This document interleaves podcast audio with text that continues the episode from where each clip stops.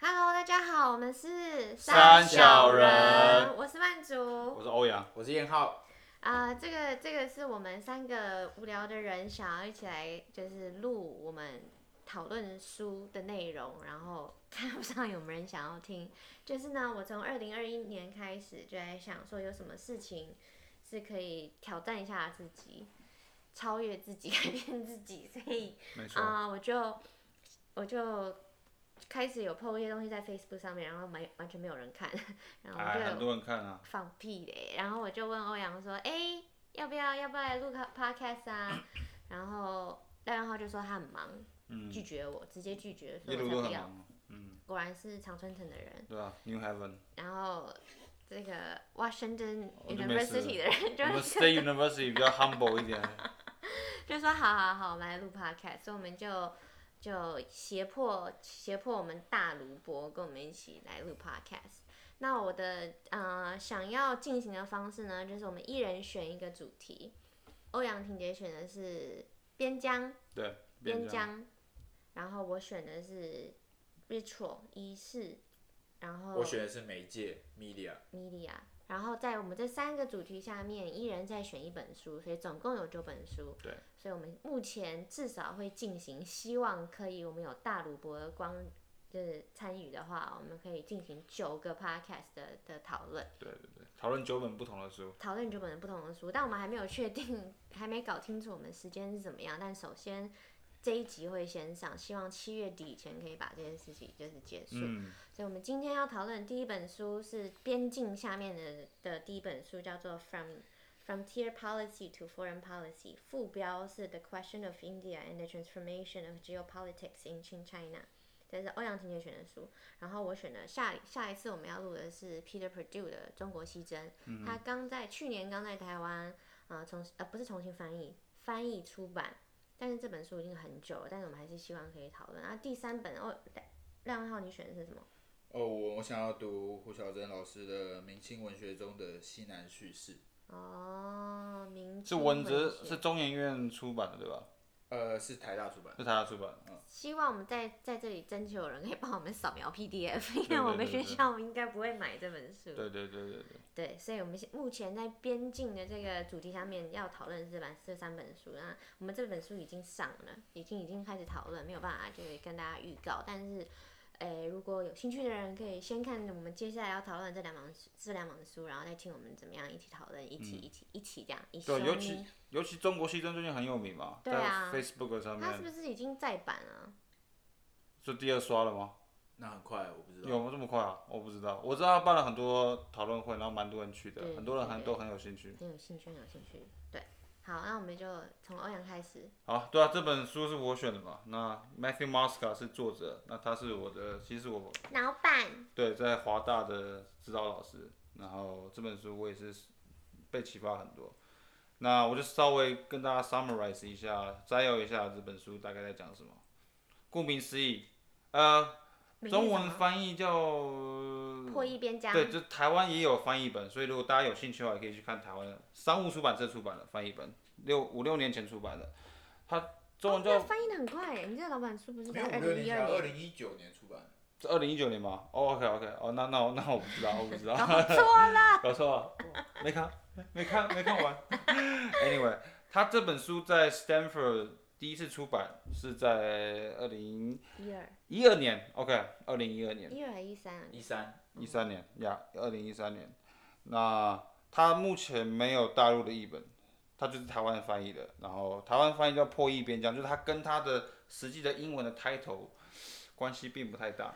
那如果你就直译的翻译他的他的 title 书书名的话，就是从边疆政策到外交政策，from frontier policy to 对 foreign policy ，Foreign。Policy。那副标：印度问题与印度问题与清中清代中国地理政治的转变。所以你就知道，可想而知这本书就是个非常呃政治史，然后关注地理、政治地理学的一个一一本著作。那可是这本书很很有趣的地方就是在于， 他因为 Matthew Moscow 本人他是哈佛毕业的，然后这老他板是谁？他本他他的啊他主要指导老师是 Philip Philip Kim，哦是 Philip Philip 就是耶鲁的，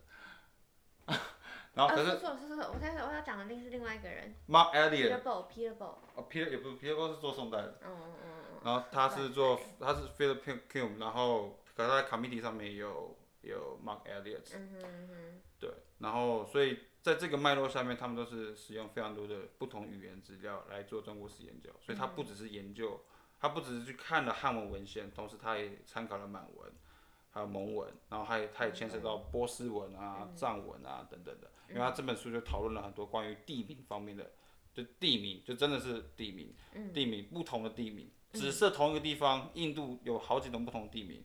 然后它是有好几个不从好几个不同的来源翻译，有可能是波斯文的翻译的的的情报来源，有可能是藏文的，有可能是满文的，有可能是还有广东那边的广东 Cantonese 的方言的，所以就是很多不同的语言的一本书，所以这是非常，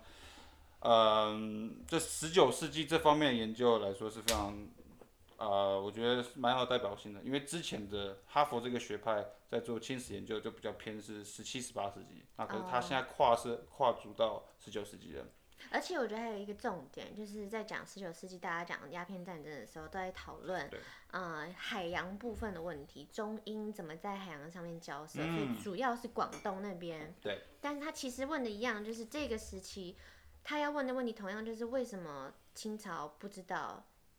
在印度其实不不算遥远。就已经有一个很近就隔壁啊，对啊，就有一个英西帝藏隔国壁啊有一对个英帝国这么厉害，然后呢，努力的本来想要沟通，结果不沟通，我们直接就打过来。嗯对他，他想问的就是一样是在鸦片战争的这个这个这个时间，对嗯，清朝发生了什么事情？对，要不然那之前，嗯，清朝到底对于英国的扩张行动有没有具体的认识？因为之前是认为就是清朝闭关之守嘛，就是没有嘛。那可是这本书它就是它就显示出其实不是清朝对当时的，尤其是因为刚刚曼主讲的，大部分的研究是关注在海东南沿海，可这本书很有趣的是，它把内亚，也就是西藏、新疆那个，尤其西藏那个地方也拉进来讨论，因为西藏那边其实就是实际接触到印度的地方，那他就把他就把印度变成这个问题具象，它变成问题化，就到底清帝国知不知道印度这个地方正在被一个欧洲的国家逐渐的殖民化？他就从这个问题出发，他把内亚跟东南沿海一起合并在一起。嗯那你可不可以稍微先讲一下，大概书里面写了哪一些内容？就是说 OK，没问题它我记得它分了四个个部部分分，嗯然后就是它主要要讲述从边疆到外交政策这个转变。那你可以稍微给我们概述一下这四个部分大概是什么内容？因为我现在就有书，我把那四个四个部分的标题跟大家分享一下好了。第一个部分叫做《The Qing Empire's Vision of the World》，就是清朝对于世界的认识。第二个部分叫嗯、Forging a Multi-Ethnic Empire: The Aspects of a Foreign Policy》（Frontier Policy），就想说为什么 Frontier Policy 其实跟多族群帝国是有必然的相关，就是它不是嗯，你等一下可以讲 fr- 对什么是 Frontier Policy，然后为什么在 Frontier Policy 里面多族群有一个重要的角色，嗯、然后第三个呢就是在讲 transition。然后第四个部分才是开始讲魏源十十九世纪以后的 foreign policy，所以就是他其实花了两个部分的时间在讲 from A 的那个 A，然后第三部分是 to 就是 transition，、他第四个部分才是讲 B，就 from A to B，嗯，他花了比较多的精力在讲前面的 A，因为我觉得第一个部分，刚刚曼主讲的，就是他研究清帝国对于外面的认识，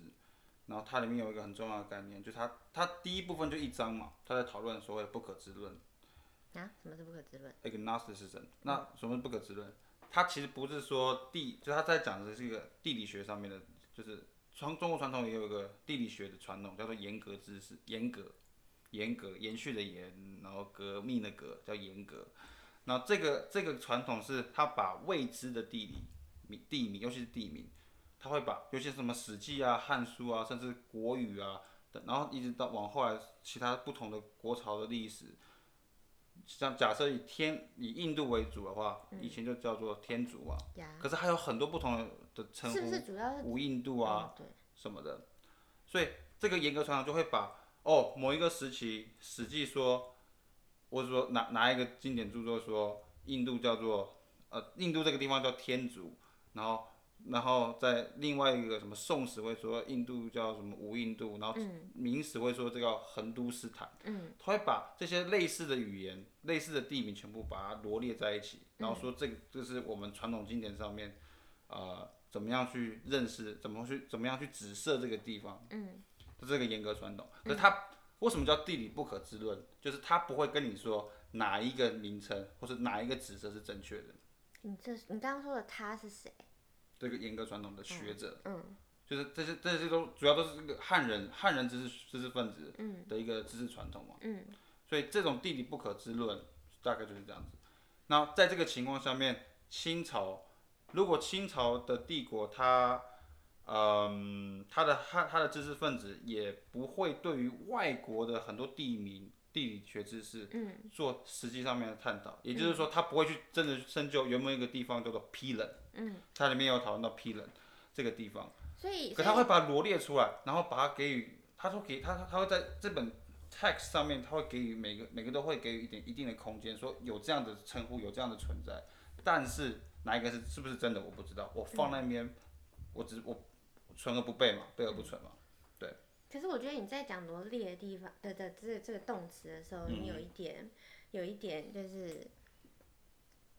有一个盲点，就是你已经认为就是这些罗列的意思，就是说你觉得。那些清朝的学者，他们认为这些东西可能相关，或者甚至是一样，所以我们把它放在同一个 category，然后我们就盯着它看，到底是他们有没有相关。但其实是这本书讨论，就是说有这么多这么多的名词，甚至连我本人在清朝的学者，我根本不知道他们彼此的关系是什么。他们可能都从哦西南方来的，但我认为我就是天竺跟横都斯坦听起来完全是不一样的地方，我根本就压根没有想过他们代表的是同一个对对对同同可能是同一个地理政治地理地理区地区，我根本不觉得他们是同一个地区。嗯哼。对，所以我你刚刚讲那个，我觉得要再讲清楚一点，就是说罗列严格传统是一回事，但并不是他们把所有的名词放在一起了以后，然后我们对它就放手不管，而是我们本来就不知道他们这些名词彼此的关系是什么，然后就有很多很多针对不同名词的诠释。就它的 category 不是那么明确，因为他不知道那些地理指涉实际上指就是今天印度这个地方，所以它可能会有很多不同的名字，说哦，横都斯坦，它可能是一个地方，可是同时它会有另外一个 category 就在旁边叫天竺，然后天竺旁边有一个东西叫做无印度，横都斯坦、而且还是不天一竺、样无印度都是不一样的字，可是其实指的都是一样的东西，可是没它有会人知道。都没有人知道那个东西是不是一样的东西，他就把它列在那里，就叫他所以他就是地理不可知论。我我刚刚想要讲的是说，其实我觉得刚刚曼竹讲的跟汪汪讲的，其实都在都在这个书里面展现出来了。对严格一方面是的确是对同一个地名，比如说印度，还有反复的呃历史的变化，所以他们在追寻这些学者们，严格学者们在做的时候，其实在追寻这个名词的变化，比如说天竺到五印度啊，或者是其他的地名。但是曼竹刚刚讲的那个可能是也也同时发生的，就是说，呃，很多边疆上面他们回报给中央的时候是不同的名词，那中央并不理解这些他们所回报上去的东西，可能针对的是同一个对象，比如说印度，那它可能是各自不同的名词，这两件事情同时都有发生在这这个书里面。所以我觉得你你哦，你要不要继续解释一下？就是说，除了一开始的这个不可知论，第二部分跟第三部分后面大概在讲什么，让呃可能听到我们 podcast 的人知道对啊。它发生了什么嗯事情。这是第一部分，就他他他先预设好，他先把背景弄好了，就跟你说中国地理学有个这样的传统，就是严格论。那第二，然后这个严格论的背后是不可知论。然后第二部分，他就开始讨论什么叫 frontier policy，因为这个知识传统会影响到 frontier policy。那所谓的 frontier policy，刚刚曼主有提到，就是说多民族的帝国下面的 frontier policy 边疆政策。对。那为什么会这样子？有一个最重要的原因，他他他指出了就是，这是其实这是最 practical 的，就是他其实最最不用花钱。所谓的 frontier policy 是我中央北京在必要的时候，我会我会动员一切的资源去呃去做某一个，像准格尔他里面有提到，嗯，如果准格尔是我视为威胁的时候，北京会动员所有的力量去把所有的情报去 process、去去去把它消化，然后成为一个系统性的，就要去了解准格尔这个地方。嗯，可是，在没有这种动员，没有这种危机时期，没有这种威胁的时候对，它大部分的边疆，尤其是对外政策，是交给地方官员、地方的边疆官员、那地方官员又仰赖地方的情报 informant 员，就他们情，他们当地有当地自己的情报员，对，的的的 informants 嘛，对。然后，所以那这也是为什么我们刚刚讨论到那个严格传统很重要，就是在这样的情况下面，如果我今天是这个在我是我在西藏的一个清朝清朝官员，嗯，我在接触到天竺印度那边的事物的时候，会有人会像他他他里面有提到，就是说呃，像郭尔克，就是现在的尼泊尔这个地方，嗯，他一直在跟透过拉萨将军，想希望跟北京说，我们我尼泊尔旁边叫印度，嗯，他们当时是用呃翻译是叫呃，我记得没错是五印度吧，还是横都斯坦，嗯，然后说横都斯坦正在被一个叫做批冷的。嗯一个一个东一个一个批冷的一个政权正在不断的侵侵蚀略、嗯侵略中，拜托清朝但是派批官，派派军队来支援我们，然后因为如果如果如果这个批冷这个东西这个地方这个政权，他把整个横都斯坦占领的话，他其实直接危及到的就是西藏，西藏，也就是清朝的边疆。但是乾隆不要，但乾但乾隆跟他儿子都拒绝了，嘉庆都拒绝了。为什么拒绝？这个这个我们等一下再讨论。好，可是我的意思是说，这个 P 人，所以 P 人是什么？P 人在里面他，他他他就梳理出来，P 人就是加靠卡达加尔各答，嗯，那这个是东印度公司的总部所在。对。可是他，可是他当他在这个处理这种边疆情报的时候，他一直使用的是 P 人 P 人这个字，嗯，而他在东同时在广东十三行那边他称英国人叫做红毛，或者叫英吉利，他没有把这两个东西连在一起，可他就一直 follow，所以他意思就是说，批冷批冷或者横都斯坦，他就成为这个地方习惯性的用，就是西藏这个地方习惯性的用词。嗯。可是，在广东这个地方就叫红毛，就叫英吉利，他就一直用红毛英吉利，红毛英吉利，红毛英吉利，所以他他不会把这两个都在一起。嗯。这个就是这个 frontier policy 的特色。他是让当地的官员以及依赖他自己的当地的情报网，然后去处理边疆的事务，所以他们可能是面对的是同一个敌人，但是在这样的 frontier policy 这个 system 下面，他们不知，他们有可能不知道是同一个敌人，嗯，他们以为是多个敌人或是不同的敌人，对，大概是大概会有这样的特我觉得，我觉得汪田刚刚讲的，就是大概是这个书的第二部分讲的，就是说对于 frontier 对的政策是什么，对于边疆的政策是什么。那这第二部分，这个作者 Masca 他用了大概三章来处理这个问题。那分别第一章就在讲刚刚汪田提到的横都斯坦，关于到底什么是横都斯坦。那其实乾隆皇帝对这个事情有他自己的意见，乾隆皇帝也有试图要统合各个呃资讯的努力，但是就呃这个作者的讲法，其实最终这个只是让本来就已经很模糊的地理知识变得更复杂。因为情报更多进来了，对 OK，更这多是的第一情章报在进讲来，呃，第二章在讲横都斯坦，第三章它其实在讨论地地图学的问题。我觉得这也是很有趣的一点，因为他在讲，其实在中国认知地理知识的时候，尤其是满清帝国在认知地理知识的时候，很常是靠文字而不是图。嗯，那他具体的在解释图在这里面扮演什么样的角色？呃，因为我没有看得很仔细，所以这个部分我等一下留给望田来讲好了，毕竟他也是跟地图比较有关系的研究。那第四个第四呃第五嗯、第四章，对不起，第四章他在讲的就是批人，就是刚刚汪婷也讲的，呃，到底批人这个词是什么意思？那其实这边很有趣的是，他同时把呃呃马加尔尼来来中国的参访，把这两件事情谈在一起。马加尔尼认在为中国呃，清朝已经了解了我们在印度的行为，所以他清朝对他的态度表现的不满，可能跟当时英国在印度的行动有关。但是其实清朝并没有真的理解这两个东西是没一有，样他的。讲的我觉得蛮有趣的是，马加尔人他知道他已经被误解了，所以他才要就是到北京去，因为他前面就有讲说，就是英国一直想要透过那个班是拉禅萨、巴班昌，对班禅喇嘛去跟呃北京讲说，我们真的只是想要做贸易，我们就是要开开通开通开通做贸易做贸易做贸易，但是他们没有办法掌握班禅到北京的这一段是怎么样形容他们的，所以他们已经透已经在这边卡了很久，而且甚至那个某一个班禅都死掉了，然后班禅的下一个班禅说，哦，我们的上一个班禅已经讲过，我们已经开始进行这件事情，可是英国人就觉得很受挫，所以他才要直接去，他觉得他们要绕过去。 OK，谢谢你的补充，但大概意思是这样，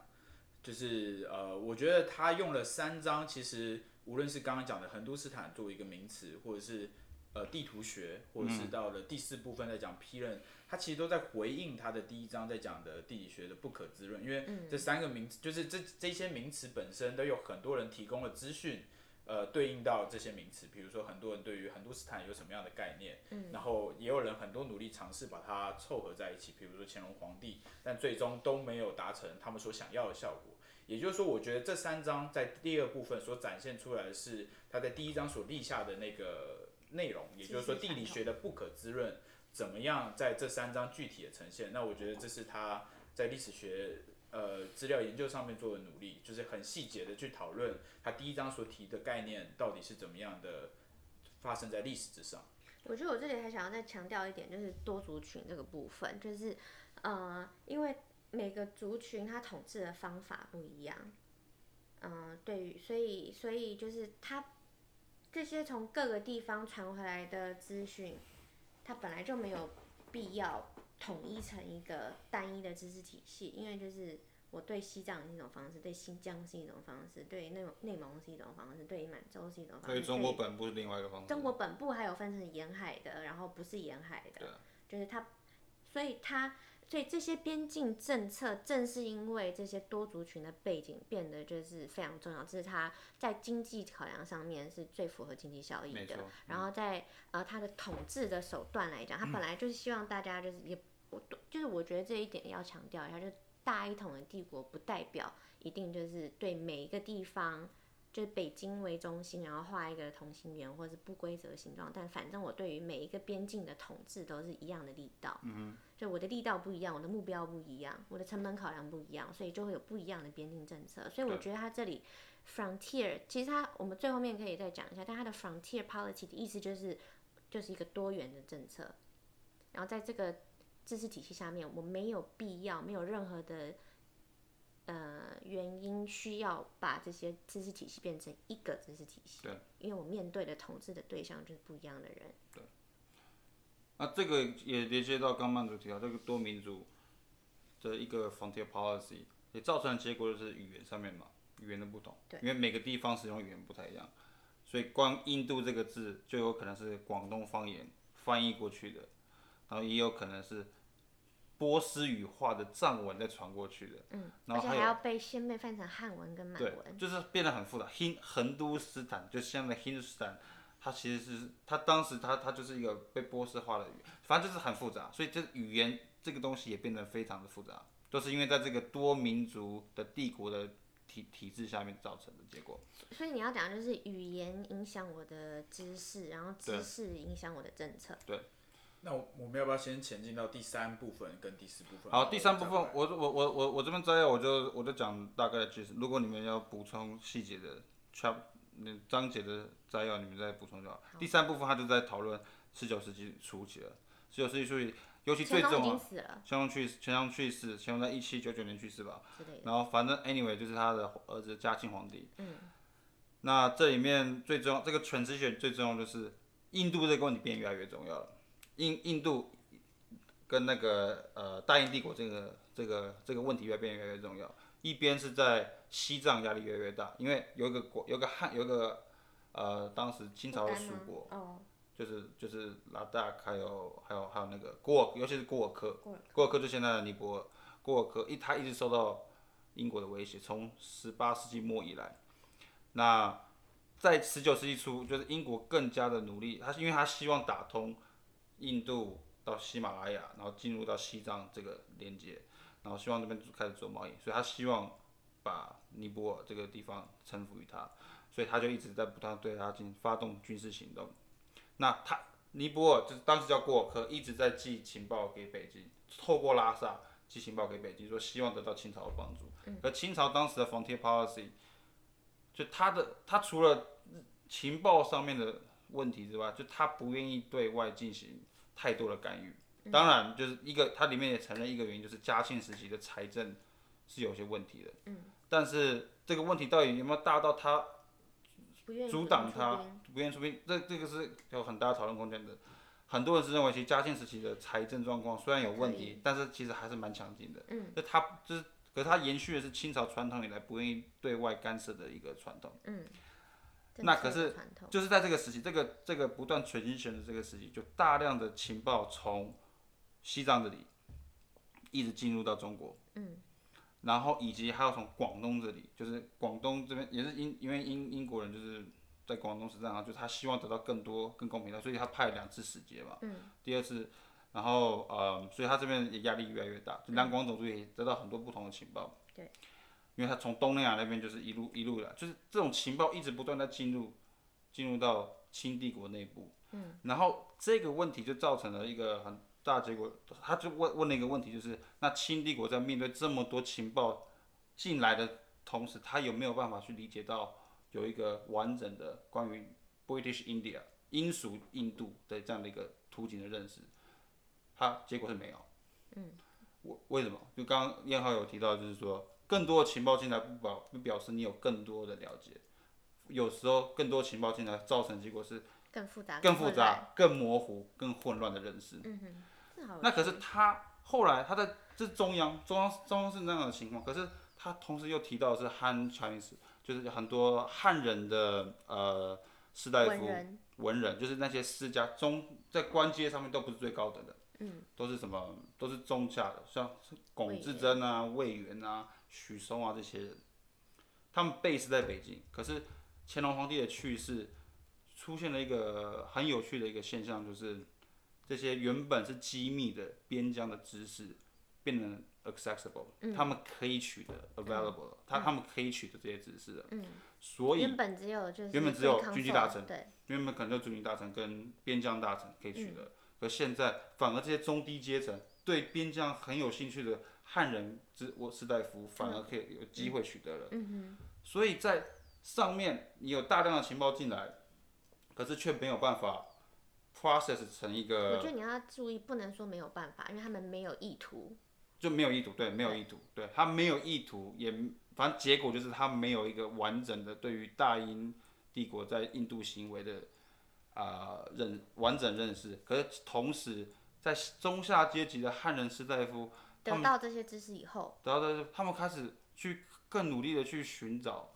呃对外的了解，所以它里面就提到，就像林呃阮元在当两广总督任内，他做了广东通志，广东通志在在编纂，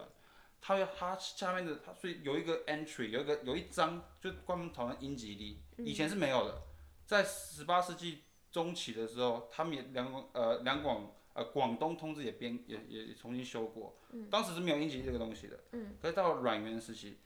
突然出现英吉利，然后甚至荷兰、葡萄牙的占的篇幅都开始落后于英吉利，所以他们这是这件事情显示，就是英吉利在广东已经成为一个一个非常非常非常明显的一个存在。嗯，所以，然后这些这些人虽然没有办法，没有把他们得到的情报体现在这个通知上面的叙事上面你说，他但们是得有到很了什多么情报？从广他有东很多海路的情对，报，它有很多私家著述，里面还有提到一个东西叫海，呃，第一个海国文件录，还有、嗯还有一本书，我觉得最有趣叫《海录》，那个是谁写的？你们记得吗？文件录的录，经部的录，海路，他就是海路，他是一个有一个人叫做，你知道反正有一个广东有一个广东的，呃，广东人，有一个广有东广东人，人，他就是哎你叫们淹什姓么潘的，的，姓潘的广东人，广然东人，他跑去他当水手，然后一路一路随着外国欧洲人当水手，然后有到达印度国。他是然去后当翻译的那个吗？他有当翻译也当水手，就反正就是在坐在船上。然后后来他老年之后就回到中国，回到广东，然后他觉得他的他的这个这段记忆应该被记录下来，嗯所以就呃吴兰修吧，就是阮元修广东通志的时候的一个一个助手，他就把他他就找人把他记录下来，嗯就叫海陆，然后里面他就有是他就有记录呃英吉利红毛或者小、嗯红毛在一个地方叫小西洋，他们当时、他他海陆里面对称小小西西洋嗯，的扩张行为。对。所以这种东西其实得到了汉这种中下阶层的汉人知识分子的重视，就很多类似的著述嗯出现。嗯。可是这些东西，这你这很有趣的地方就是他这些我刚刚说吴兰修啊什么那些人，那些同时是帮阮元修广东童子，可是他们知道这些情报，可是这些东西这些情报却没有进入到中广东央通志广东通志的叙事里面，哦，为什么？为什么？有一个很大原因，就是因为一这个这个不可知论，就是不可知论这个很就很变成一个很重要的原因，就是他没有他没办法确定我我个我这人个 testament 我这个口语表述的口供，口我这个证词，对嗯我这个证词，这个这个不是目不识丁的这个水手的证词是不是真的？嗯，所以他，然后因为尤其是他没有得到他没有得到呃经就是文字记载的 support 的时候，嗯他更没有办法进到中官方进到官方的知识体系知识体系里面。对，可是其实这种知识在当时民间是流传的，嗯哼嗯所以然后他们越来越多人越有兴趣，越来越多。那最然后后来的例子就是林则徐嘛，对，他在香港，他他哼，找看到报纸，看报纸，然后收集大就是英国的百科全书，嗯然后把它翻译成中文，然后原本要做的东西叫四周志，对，然后后来这四周志就给魏源，就是到我们下一个 part。嗯哼。你们有什么要补充的吗？没有，没 有啊。因为我真的说真的，我只要看到人名的时候，我都跳对，过。嗯 可是那边我觉得，因为我是研究这个词写，所以我我特别看得我特别我仔觉得细我觉得刚刚汪天他其实是花了很大的力气在解释，其实就是这个书的第三部 Transition 分，因为呃，比如说阮元的《广东通志》，他举到的例子大概都在第五章或第六章，我如果没记错，可能是第五或第六，反正就是英、大英帝国或者是英吉利逐渐的兴起，然后呃被当时的地方的像广东这边的人认识到了，但是还没有真的成为中央需要注意的。积极面对的一个庞大的政治体，可以这么说。那到了第七章之后，它主要有两个部分，一个就是在讲鸦片战争，这是研究这个时期呃很重要的学者都会去注意的一个一个关键的事件——鸦片战争。那 Mosca 作为这个领域的重要学者，他也想回应这个问题，可是是从历史地理学或是地呃地理知识的角度去对回应鸦片战争的意义到底是什么。那也就是欧阳刚刚提到的林则徐在其中扮演的角色。那到了第八章最后，就是魏源在谈呃海国图志以及他怎么样去面面对到有一个跟清朝甚至一样的一个庞大的外国势力，那就是英吉利，以及他怎么样去建议我们应该掐住英吉利的咽喉，也就是印度。他他在这个建议上面其实是很有突破的，就是跟过去所谓的边疆政策不一样。那到了这一章，其实可以说是呃从边疆到外交一个最明显的一个转型，对就是在可是是以魏源作为一个个案来表现上。对那对对整个书的大概的结构是这样：从一开始讨论的地理学的不可知论，借由三章来举例说明，然后到了中间的呃 transition，也就是转变的部加分速是广东怎么样去认识到逐渐崛起的呃英英吉利以及他所掌控的印度，到了最后，我们从边疆变成了一个呃外交的政策，然后以魏源作为案例，这整个书的结构大概是这样。我对觉得它对里面讲林则徐真的非常非常有趣，当然是我完全不知道林则徐除了就是禁鸦片以外有什嗯么其他的事情，但是它里面因为它主要就是两知识，所以它它讲了林则徐的故事，就是说其实林则徐他不并不是作为一个两广总督，然后到了到了广东就是好，我今天要来禁鸦片，他其实花了长达一整年的时间在搜集情对报，而且他搜集情报呢，他他他看了报纸，他特别找了一个会。我不知道叫到底叫什么名字，但是会他有英个文助的手人对，会英文的人翻译报纸，而且他也知道这些这些报纸上面得到的资讯，我没有办法给中央看，因为中央可能会怀疑什么有的没的东西，所以他自己先 filter 了很多对很多资讯，然后他看了报纸，还有看一些有的没的东西，各种 interview，他还有 interview，然后也有看一些就是在广东流流传的一些就大家写的东西，然后结果他获得的情报是，在如果我现在进进鸦片，呃，英国那边不会不会有太大的反应，因为来跟我做鸦片贸易的人其实都是个别的商人，对他并没有一个完整的强大的帝国或者是东印度公司在后面支持这些商人，所以他觉得我今天进鸦片不会受到很大的反抗，而且呢，这些人全部都是虚张声势，而且呢，我可以透过进鸦片做一些有的没的事情，所以他才下了这个决定，并不是是中国完全不认识，就是他进鸦片的这个选择，并不是因为清代的中国对呃外面的事情完全不了解。对，我今天做了一个就是莫名其妙的决定，就像那个慈禧要去打用义和团打去打八国联军一样，这他不是做一个很白痴的决定，然后因为我对外面完全没有认识，反而是对他很积极的去收集情报，很积极的了解情报，然后他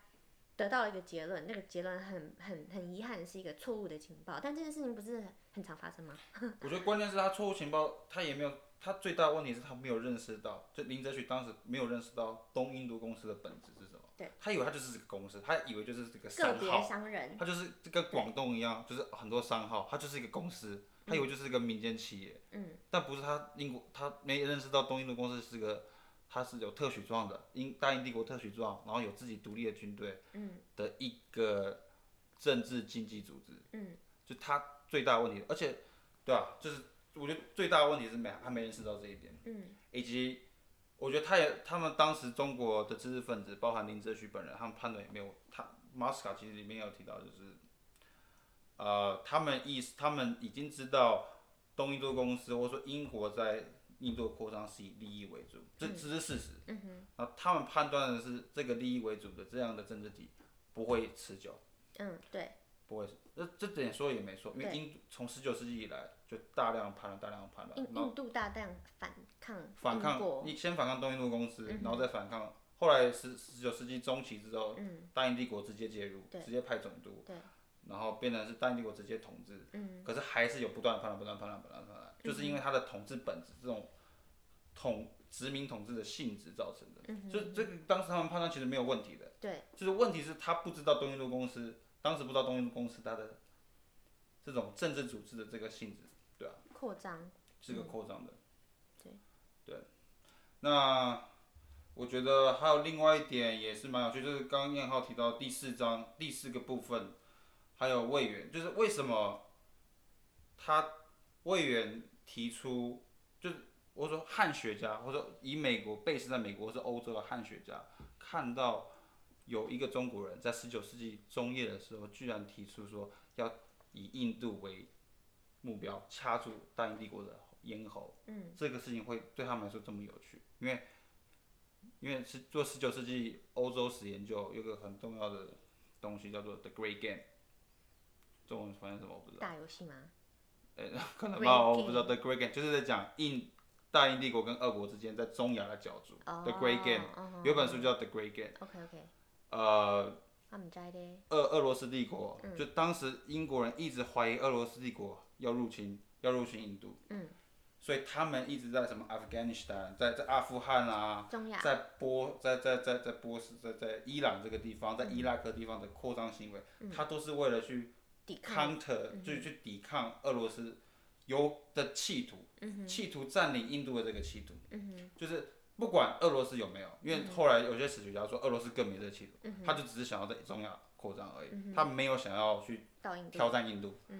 但是 anyway，就是英国人当时他的战略构想这个，嗯他的假想敌就是俄罗斯在的扩张的最终目的就是要挑战他在印度的统治。嗯。那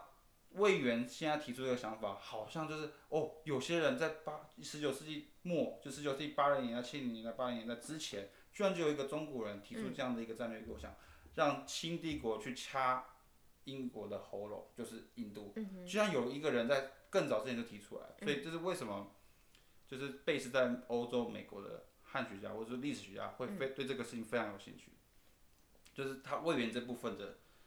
最有趣的地方应该是在这里。我觉得魏源他这个从 from frontier policy to foreign Foreign policy， policy 还有一个重点就是，其实我们前面有讲到，他在 frontier 的时候，因为他这是一个多元的统治，然后他是单一单一这样面对，嗯所以他是就是他没有必要形成一个知识体系。然后啊啊，我要讲什么？我有点忘记了。 好，啊你大家想起来再讲吧。我想起来，我想起来，想起啊来就是 OK OK，就是所以呢，就是我没有啊 incentive 去帮这些你刚刚讲的过尔克、过尔过克尔去克去对抗那边的人，我没有 incentive 去形成联盟，因为嗯。呃乾隆他的他的他的嗯、hesitation 也是蛮合理的，就是如果我出兵去帮过尔克打仗，那结果过尔克打赢了，那是不是就有可能会回来打我们？对就，Black 这个 Fire，这一个胜利并不是对清朝没有加分的效果对，而且反而就会可能会什么天朝威威严啊，那个那种东西就算，那当然我无反而有可能会助长戈尔克，然后去侵略西藏或是有的没的东对西，对所以在 frontier policy 下面它是不鼓励联盟的，可是魏源它有一个很大的转变，就是如果是 foreign policy 的时候，它鼓励我们就是去跟印度联盟或者是印度那个地方的人，或周遭的对国家周联遭盟我们全部一起联合，然后去对抗英国，而且是在这个方面是从。呃，印度陆路陆路的这边去联合，但是其实我觉得也有这这有一点是我昨天在跟欧阳自己聊天的时候，就是我觉得这本书我最大的困惑或者是批评，就是他花了很大的力气在讲 frontier，在 foreign 这个方面，他讲了呃魏源有多么的不同，然后多么的独特，这些东西都很 OK，但是结果魏源的政策并没有被很大程度的接受啊，因为他也有提到，就对当时的人对魏源的批评，就是说你以为你是嗯、战国时代的联盟跟总和，但是其实嗯、清朝还有印度周边，还有英英属印度，他们彼此的势力跟就是秦战国的就是七国是完全不一样的。就你这边联盟，但其实有可能会被拖去更恐怖的东西 Yeah. 而且英清朝跟英国真的可以打仗吗？所以魏源本人的政策，其实在不管是他自己的 peer 也好，或者是高阶层的官员来讲，都没有被接受。所以他举了一个很有趣的例子，就是一个中下阶级的汉人，他首先第一次把这些知识体系全部加在一起了。当然也不是没有错误，他还是有一些错误，但是呢，他做了一个呃革命性的创新的知识的诠释，然后呢，提出来一个全新的政策，的确是蛮炫，但是他并没有被接受。那他的这个 transition 的结果到底是什么？那就蛮有趣的。我觉得是是这样子的，因为他在讲完魏源之后，他后来又讲到了自强运动嘛，呀、所以其实他一开始在魏源的那一章，他就提到了魏源其实被认为是自强运动的代表，就是或是先驱者。对，先先驱驱者者，嗯对，所以你刚刚提的就是说，他的确没有在魏源身上就发生了必要的效果。对。但是到了呃一八六零年以后总理的苏自亚嘛自强运动之后，你可以看到清帝国的整个政策转向，已嗯经是从边疆更趋向于呃魏源那样的认识，对于英国或者是其他的外国势力。所以的确你不能从呃魏源身上推出这个东西，可是我觉得 Mosca 他在这一点上做的很有趣，就是他以这个作为一个例子，在解释这个先驱者的意义到底是什么，就是所谓的 frontier to foreign policy，从边从呃边边疆到外交政策，我觉得是很有趣的。对那另外一点我想要谈的就是，刚刚曼卓这个也是呃让我想到了一件事情，就是前面我们在讲为什么呃呃婷姐讲到水手。或是呃其他的商人，他们所传回来的资讯并没有被重视，是因为他们可能是目不识丁的这些人，而不是这些知识分子。那 even 魏源他都已经是一个懂很多知识的这个汉人知识分子了，他还是不被重视。所以我认为是在对于边疆的这个叙述上面，或者是我们可以说想象上面，因为虽然它不是想象的，可是别人会认为它是想象。我认为是在这个想象上有一个呃阶阶层，就是说人们对于呃不是我们知识分子体系的人有一个排斥，而知识分子里面本身可能也有跟呃他的官员位阶啊，或者是他的出身背景等等又有一个排斥。是也就是说，在这样的结果下，这个知识本身是有阶级的，它并不是一个呃平坦的，就是完整的，大家都可以接受到的东西。那这也符合了呃为什么知识会是不可知的，地理学知识是不可知的，是因为它本身也有这样的位阶差距。对于商人或对于其他人，我们没有那么信任；那对于知识分子说的，我们相对的信任。我觉嗯得而这且也还有是中中上中下的差别。对，我觉得也是这个书里面谈到了一个很有趣的一点。我觉那得另外另外一就是讲，呃，我觉得对我来说，这个书，呃，如果不是从一个历史学的角度来看，为什么仍然觉得有趣的原因是，从文学的角度，也没有从文学，因为我 文学史的角度啊，我觉得有趣的地方是你在于念了历说，史念八年，你现在对历史就就说你不是历史的人了啊，whatever。什么意思？ 我的意思是说，我尴尬的意思是说，呃，我一向都不是对边疆的历史 OK 或者说外交历史特别感兴趣的一个学者，或者是说一个学生。但是呃，这个书还是给我很大的启发。我一开始本来以为可能会稍微枯燥的书，我意外的觉得非常的有趣。我觉得有两点，第一点就是呃，他把这个边疆的问题或是外交的问题变成一个很具体、很具体的呃地理学的问题，甚至可以更具体到他告诉你地理学是建基在名词上面、地名上面的。对，所以我觉得他把地名作为一个单位，然后去研究地东当时中国的地理学知识是什么样，以至于它影响了整个边疆到外交政策的改变。这个对我来说是很新奇的，尤其是从资讯的角度来理解一个边疆政策。那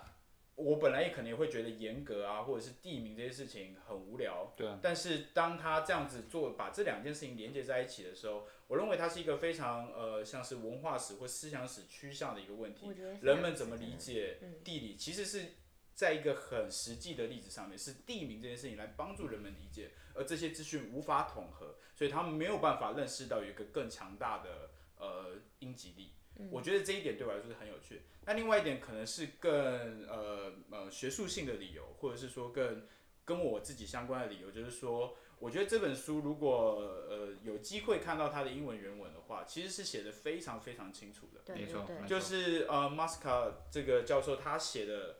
呃前前前言以及结论，都会反复的去论述他的主题，所以读者可以提纲挈领的一下就了解他到底在说的是什么。嗯，中文好好哦。那对我来说，就是这其实是一个非常难得的英文写作。那我我之所以说跟我自己的学术相关，是因为我的英文一直很有写作上的困难。嗯那当啊我在学这件事情的时候，我我发现这是一个很值得学习的一个范本，就是说，对对而且他没有用很奇怪的文法，真的我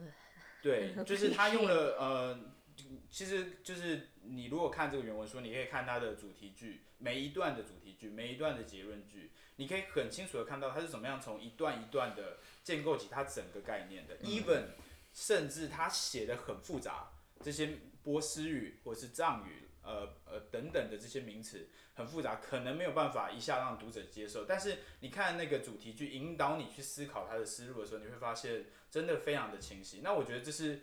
呃，一个英文学术写作很很必要的一个训练。那我觉得，呃 m a s c a 教授在这件上面做的这件事情上面做得非常好。那我觉得这是这我看这本书最大的两个阅读经验，就是说，一方面是资讯的问题，二方面是写作上面的学习。对，我对觉得，我觉得我们这边可以差不多做结一下。我自己是觉得，其实任何一本书，就是给我的现在现在的我常常会有的启发，就是我看 A B C 书都常常有这样的想法，但不知道 somehow 我还是会常常会忘记这件事情，然后这本书又再次提醒我这件事情。就像刚刚梁元浩讲的，我们对于情报收集。然后我就会觉得啊，我我今天什么东西都知道，我就可以做做出一个最正确的决定，这根本就是一个错误的对想象。对对，这件事情情在现代也没有不可能发生。对，不是讲说啊，我今天嗯、呃不管在政治上的、经济上的啊，为什么大家？那你为什么买买股票从来没有赚钱过？对，你就知是道因越为多，反而可能是对做啊，出你最你今错误天的决今天你定。要在网络上看的是名嘴，今天要看的是网红，然后你自己要你自己要看财报，就是结果你买的股票还是每一个都都都都都走相反了。都走相反啊，哦就是你得到的情报，让你得到的结，你做做的决策，并不一定就是最好的那一个。对，这个我们常常会忘记，然后讲说啊，怎么清朝都不会啊，怎么怎么印度都不会，或者什么日本、台湾都不会。但问题是，现在的事情我们同样的在发生。然后第二个就是你刚刚讲，我们对于资讯的来源，我们有不相信的地方，就是我们觉得爱一个水手目不识丁，我干嘛相信你？然后这个这个汉人官僚，他根本每天都在嗯去去茶馆喝酒，我干嘛要相信你？那你也不是军机处的，你也但没你也不是有，军机处的，对，你你又又没，你也不是一品官员，你是对什啊么五品、五六品，又是我怎么要相信你？我为什么对要吧？相信你？你说的话，当然当然跟那个在菜市场买菜的，或者是在中研院上班的那个，我当然对你的知识的价值，我认为有不一样的，我有不一样的价值。对对对，对，所以这些东西其实常常发生在我们日常生活中，但是我们在看史书的时候，或者是在批评人家的时候，都说，那你怎么都做不到，但是会忘记这件事情。所以，尤其是我自己，这也其实我自己要学的东西，就是我在做的就是 early modern。我们明明都知道 early modern 跟现代有一个，嗯，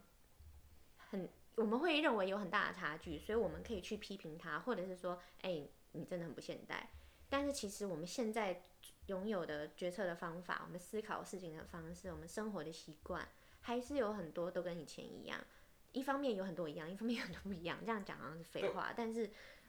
我觉得就是我自己在做事情的时候，在做研究的时候，会比较 take a step back。嗯哼嗯哼，对对，我觉得，我觉得你也可以反过来讲，就是说，我们可能可以认知到买股票的时候，你有很多的资讯的时候，你可能会做出错误的判断，嗯，或是说现在更明显地在呃社群平台上面有很多的假资讯，对，或是我们无法确定是真的假的资讯，嗯，所以我们无法做出一个很正确的决定，很多的资讯，但反而没有办法下一个正确的判断，嗯，我觉得他反而是把这个概念重新来理解，呃，清帝国当时的人们，或者是说。呃中央的这些决策官员们，他们怎么或甚至皇帝，他们怎么去面对资讯？那其实我们的确跟这一群呃看似很遥远的两三百年前的人，其实没有那么大的距离。对啊，我们也一样面对了很多的资讯，一样的不知道怎么做。那我觉得他反而是带我重新认识了我们以前可能是呃国高中甚至大学历史系，我自己是念历史系的嘛。那从历史系里面学到的东西，很多时候你还是没有办法到这个层面，就是没有办法想象，诶，以前的人是怎么思考这些事情的。可是 Masca 是用了很具体的材料、多语言的材料去帮助我们想，帮助我们理解。其实我们思考没有这么远，他们没有那么不理性，我们也没有那么理性对。啊，他们做的事情其实是在很合理的判断之嗯下，在成本的考虑下，在政治策略的考虑下所做的决定，那都是符合当时的逻辑跟想象的。那我的意思是说，我们在从我觉得这个书对我有趣的地方，呃，除了我刚刚讲到那两点之外，这一点也很有趣，就是说它不只是一个跟我们现在毫无相关的一个历史学研究，它不只是针对一个很小的课题，可能甚至没有人关心的课题所做的研究，而是它可以放在很多的脉络下，呃，跟现代发生关系，那包含了资讯的复杂性，嗯，无法决定的很多事情，嗯，或者是说，嗯，在国际的角、国际外交的角度上面，这个研究也成立。那我觉得这这个研究可以把我本来认为很无聊的东西变得很很很吸引人，嗯，这是我觉得不是每一本历史著作都可以看见。那我想你们都在历史系念博士班，你们可以自己理解，就是不是每一个历史书都会变对成啊这个对样啊子。对啊，而且他的确就是用一种，因为中中英的呃交涉，在十九世纪这个交涉已经是历史老研生究常谈的问老题啊生了。嗯常谈、汗牛充栋、各种方式。那我自己觉得，在这个领域方面，有一本书我很喜欢，就是李浅还是千里的那一本法律史的书。然后这一本书呢，也非常的有趣，因为它完全不是法律史，然后它讲的也不是只有海岸，不是海 coastal affairs，就是他把这件事情全部加一起，但是是用一种听起来很无聊，就是我我为什么要去知道哪一个名词代表什么名词，然后为什么这些名词没有办法沟通？他用一种很无聊的方式讲一个很有趣的。我自己觉得，原本我看第一章的时候，我真的觉得天啊，我要看到几百年，我真的看不下去。但是后面越看越好好看。吧，我那我我哦我第一章啊来，第一章， OK 我强调 OK，第一章。我的这个，我觉得这个方法对我来说也蛮蛮蛮蛮蛮蛮怎么讲，蛮有启发性的。就我觉得他把很多，就你基本上你去看历史地理学的东西，你会觉得啊，好无聊，好无聊，好无聊，就全都是在讲哦，这个名字是在汉朝的时候是这个称呼，唐朝的时候是这个称呼。清朝的时候是这个称呼，就是历史地理学很很大的一个特色就是这样子，就是它告诉啊你史料里面你在不同记录里面看到的名词，它是它是去梳理出它是哪个朝代使用的，然后哪哪个朝代有没有占领过哪个地方，是这样子的。可是他把它，可是那一种操作其实代表就是说，呃，像印度的东西，你看到什么无印度、天竺、横都斯坦、批人这种奇奇怪怪的字，你会觉得很多人会觉得这种历史地理学就会觉得，他不会去太多讨论这个事情，不会讨论名字本身，他会讨，因为他们认为我已经我就知道印度在哪里，为什么我要去讨论这个当时前现代错误的或者说不精确的名名地理指示？嗯，但是这本书的方法论上面的价值就在于，他他他把他很认真的对待每一个不同的名字。就即使我知道它是它有不精确的地方，那我很认真对待。嗯，然后这个认真对待它的方法是，我去回溯这个不同的字它的来源是什么，他去、他去追溯啊，它可能是来自于藏文，它可能来自于 Cantonese，它可能来自于广东话，它可能来自于波斯文，嗯、所以他把它构造出来，然后变成是情，就你们两位刚刚讲的情报的一个 circulation，变成一个情报的交流。嗯，他他把这个东西揭示出来，就是以前的他不是他完全不是一个历史地理学，就很多人就是有有时候我我之前要去华大之前，人家遇到我就说、哦你是要去找 Matthew Mosca 哦你是要做历史地理学吗？我说呃不是的，就是历史地他操作完全不是历史历史地理学，他不是在跟你梳理什么什么名地名，他是在跟你讲这些名字背后的情报嗯知识知识知体识，系嗯还，有语言的转换，然后以及它跟政治的关系，就它，我觉得它的，就我会用一个字啊，叫唯名论，嗯当然也不是唯名论啊，但它就是给予在不同的 term、不同的名字很大的重视，我嗯觉得这是它的这个方法论最大的价值。我觉得很有趣是在他一开始的导论的部分，他谈到了这一个他做这个研究的一个出发点。嗯如果我没有记错的话，其实是作为一个学者，你很容易就会遇到这个问题。对，就像你在做历史研究的时候，你就会遇到五六七八甚至十几个名词，嗯、然后你并不确定它到底是不是都联系到同一个地方。嗯、你觉得可能是，一但开始会觉得啊，这是一个很简单的计划，我就是要找清楚印度清朝是怎么理解的，发现干怎么那么多字？对，就是跟你常往往是会忽略这些字，对啊因为我就知道是印度啊，为对，什么就是我们先有一个印度的想象了，所以我们去呃删掉了很多资讯，然后得到了、哦，大家原来这些东西东西这些东西都是指向印度。嗯、但事实上，我觉得他 Mosca 很有趣的是，他把他自己作为一个学者的问题。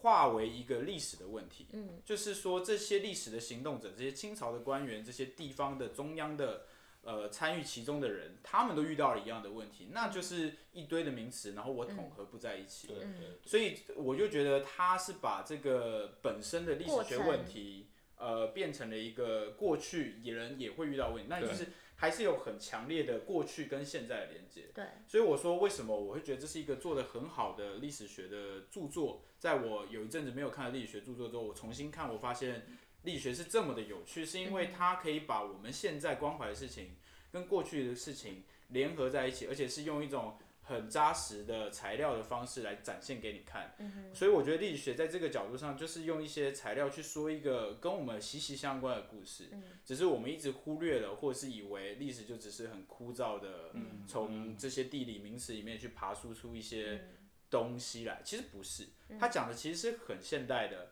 呃，甚至你买股票的，你甚至在 Facebook 上八卦的事情，嗯你一都苗一苗一苗，对疫苗的事情对，你都会，你都可以从这中间得到一个启发。对嗯那我觉得这是很难得的，然后我也重新学到了很多。你老板之前出这本书的时候，有在那个什么 East East Asian Studies podcast 上面有有有讲过这本书，但是我觉得那个 pod 那一个 podcast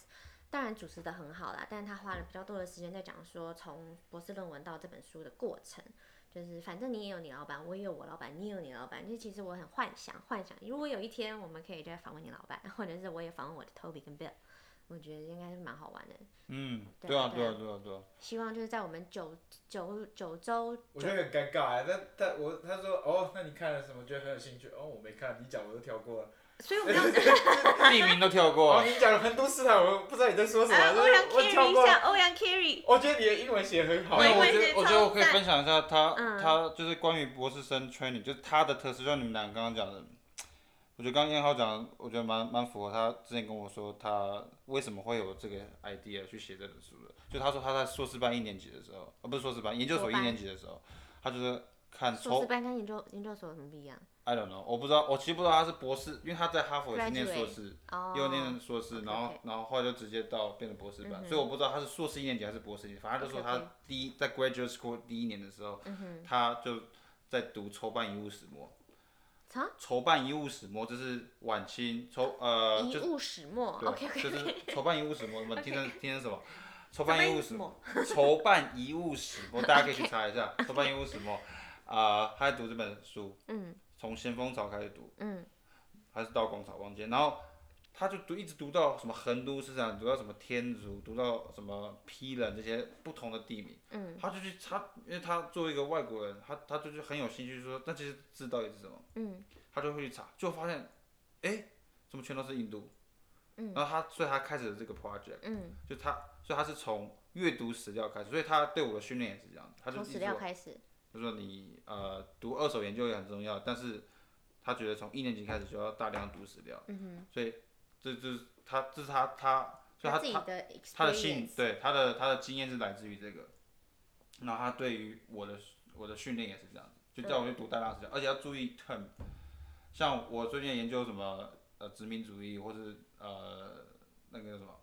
帝国主义，他就问我，他就问我，他就问我说，那十九世纪的清朝人他们在或者说他们在谈印度的时候，他是用哪个 term？、嗯哼，他是用殖民地嘛？嗯哼，嗯不是，他殖民地是很晚才有，十九世纪末九零、年代到二十世纪初期才开始用殖民地这个字。嗯之前不是这个，之前是用蜀国，嗯，可是蜀国它连接到了什么？就他们越南跟越南啊、朝鲜，朝鲜啊，就他的那些藩属国，嗯哼，他是他们当时人是这样去理解清英英国属印对度英属印度或是其他欧洲列强对于是其他世界地方的，我们现在说殖民统嗯治，可是清朝当时是用属国的概念、或者说其他的 term 嗯去理解的，那这代表什么意义？所以他对我训练就是对这个名字、嗯这件事情要有，你要给予足够的重视。我觉得这个对我来说是蛮有蛮特别的，蛮特别的嗯对哼，也那我蛮想好要的我想要问的最后一个跟汪婷姐刚刚有关的问题，就是说，其实回到了这个，它里面谈的全部都是名词，或者说地名，尤其是它很强调地名作为建基地理历史知识的一个基础，甚至是那个建基的那个砖是最基本的单位。嗯、但是他会这么做，是因为他认为中国在理解地理的时候，是来自于文字大过于图像记录。呀那当然不是说没有图像记录，只是图像记录可能是这个理解的一个部分而已。那尤其是在我刚刚谈到的第三章，我并没有很仔细的理解的那个部分。当然我知道地图造成了更多资讯上的困难或复杂，但是说就你一个比较关心地图研究的人来看，那这个之间的关系呢，就是说他叫你在意这个 turn，那你怎么会怎么看待这些 turn 在地图上的这些概念，或者说图像在中国这样重视文字的传统里面，它的意义是什么？我觉得这个 term 有先先先讲一下那个原本是它是用 text center geography 到 map center geography，、 Yeah 就是欧洲人是以 Map Center， map center，就是他以地图就是制作一个地图，然后把名地名 locate 出来。可是中国它是比较 text center，这个其实是很挑战既有的研究的，就是既有的。你是从里约社他们开始，或者说其他的做中国地理学的、中国制图学的人、cartography 的人，他们会想，他们他他们研究了很多中国地图，什么黄宇黄宇全览图啊，还有明朝时期的万国语什么语图啊，诸如此类，还有什么一个反正一大堆地图。可是他这边提出了一个 argument 是，no，在十九世纪以前，或者说甚至在乾隆、嘉庆的时候，都还是 text center，就它的 geography 本身是注重是文字记录，所以我可能不需要地图，地图可能一点都不重要。嗯，那他我觉得他第三章那个很呃还是第四章，第四章第三章很有趣的那个部分，就是它那个 turn 怎么体现在啊、地图地图上面，就是回应你刚刚的问题。我觉得这个印度伞怎么回应，怎么反应？它它里面它里面就有提到一个东西啊，就是这个地理不可知论。其实就算是乾隆的那个万国全览图、黄宇全览图，嗯哼，它也体现那种不可知论。嗯，因为他你你去你他他找了很多满文言满文档案还有汉文档案，他都清楚的知道，其实当时我们是知道，就乾隆他就以乾隆来说啊，他他他认为的印度是哦有个地方叫印度，啊有个地方叫天竺，或是印度。它是佛教起源，他可能在他以为在那个地方的中间部分、中部的部分，然后有个地方叫 Hindustan，叫恒都斯坦，然后是 Mus- Muslim，他是 Muslim，他是嗯回教徒、或者说另外一种异教的的地方，就他们乾隆当时有这样的 argument，、嗯可是你看在他在《荒野全案图》，它里面就说《荒野全案图》上面他所体现出来的也不是这样子，他只他他把恒河的部分画出来，但是他没有他没有把乾隆他的理解放上去，因为当时有各种不同 competing 的的的的而且地传理学教上士面还有争论分。法国的，还有分什么什么什么，所以有有传教士的的的地理学上的理解，有汉人传统的理解，有乾隆自己的理解，就是他们是互相 competing。就所以当没有一个定论的时候，他选《黄奕全案图》的制作选择的是，就算你是皇帝讲的，我也不把它放上去。所以那个 turn 就是把我确定恒河在哪里，我把它标出来。我确定某哪个城市，他有没有讲到德里嘛？德里在哪里？我把它标出来。可是它是属于天竺的吗？它是属于 Muslim 的、恒都斯坦的，我不标出来，这是它体现在一个这个部分。所以你刚我不知道这样有没有回到回应到我的问题，就是 turn 这个东西的不确定性上面有，如果不确定性啊，他们也不要画上地图，因为画上地图就是你要很确定的。对清朝，尤其是这三康雍乾的这三个地图来说，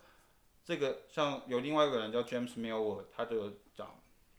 呃，划他就把新疆划入清帝国这件这个行为本身就是一个非常政治的行动。嗯，它是一种宣誓，它也是一种体现。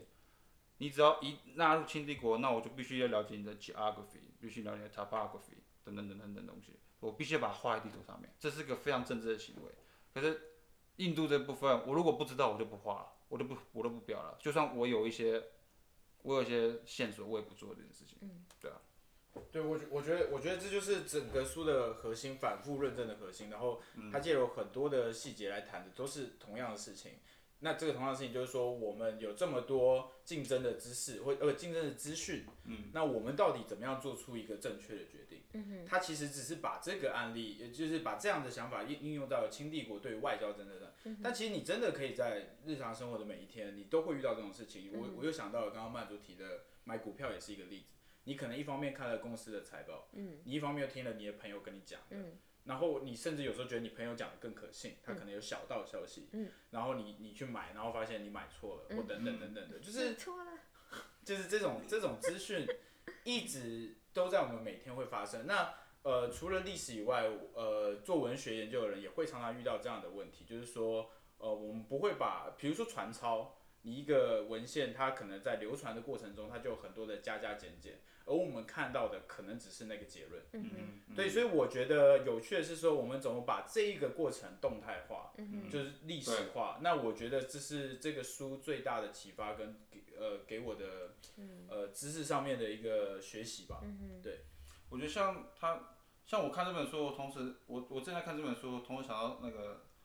呃，桑伟他写的那本，那个他第一本书写的那个小说叫什么？儒林外《史，儒林外史》，《儒林外史》也提到很多，是《儒林外史》吗？他里面是不是也提到很多外国地理的东西，好像有对吧 有点忘了。有吧？ ？Anyway，反正就有反正有青岛有一本小说，咦，，E，我考上了，是吧？ 对，如我不知另道外一次。反正他有提到很多什么女人国啊，哦，镜花园，哎、那个反正就是当时清就是乾隆时期也有有好几，我真的像这种突然忘，我突然我脑袋不清楚忘记了，就他当时有好多不同这种小说嘛，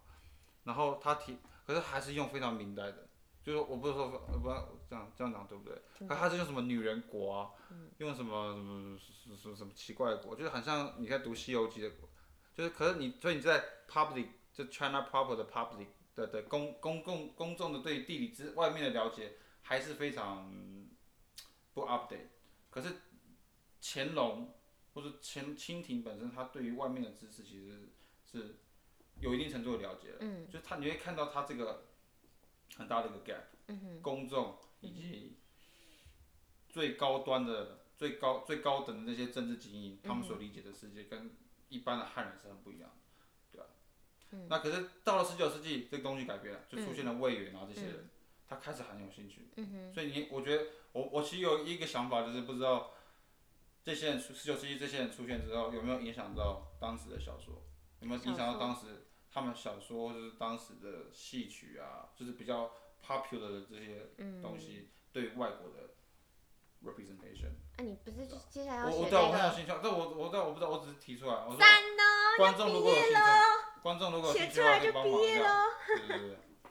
好棒哦！嗯，对啊，我们今天讨论的就有一点有一点硬，嗯，前面花了一些时间，因为我们前面有 technical 嗯 issue，我一直没有办法解决，所以就是大家都很累。我们已经讲两个小时了，但其实现在看起来没有两个小时。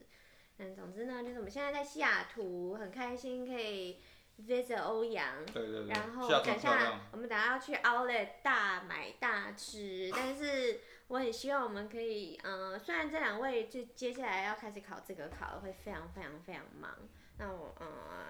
但我本人比较闲一点，所以你是希博士望候选人，你已经忙过了嘛，对吧？我忙过，但我接下来要教书啊，教书很对恐你怖嘞。对啊，那你也很忙，你还要我要写教博我士自己论文的呢。书，我要教我呃我 忘记我要毕最重要的业是，博士论文啊了，你要写博士论文。忘记本人忘记要毕业，但是总之就是嗯，我是很开心有一个机会可以跟我两个最好的朋友一起讨论书，然后嗯、呃，至少我们有九周的计划，而且我很希望就是，嗯、如果你们有兴趣的话，我们可以访问自己的老师啊，或者是嗯、呃看一些其他的东西，或者甚至是我们可以看一些在台湾出版界比较红的书。我们、嗯因为我每天都看英文，可能也会很烦，所以就看一些那我真的每天看英文，真的觉得很烦。真的很烦，就一直看哇，英文写的好好，干我怎么写不出来嗯对这样，就觉得很生气。所以嗯，有点像是自娱于人啦、那如果我们能遇到一些人，我也是觉得功对德。如果有嗯一功大德家有什么好的想法的话，可以跟对我们对对讲。对对对，好，很开心赞赞，赞在赞西赞雅赞图赞！与两位讨论书，对对对，不错不错很啊赞。赞赞赞寓教赞。于乐，嗯对我爸们是，我们是三小人哦，希望大家 大家持续收听。持续收听，再见。拜。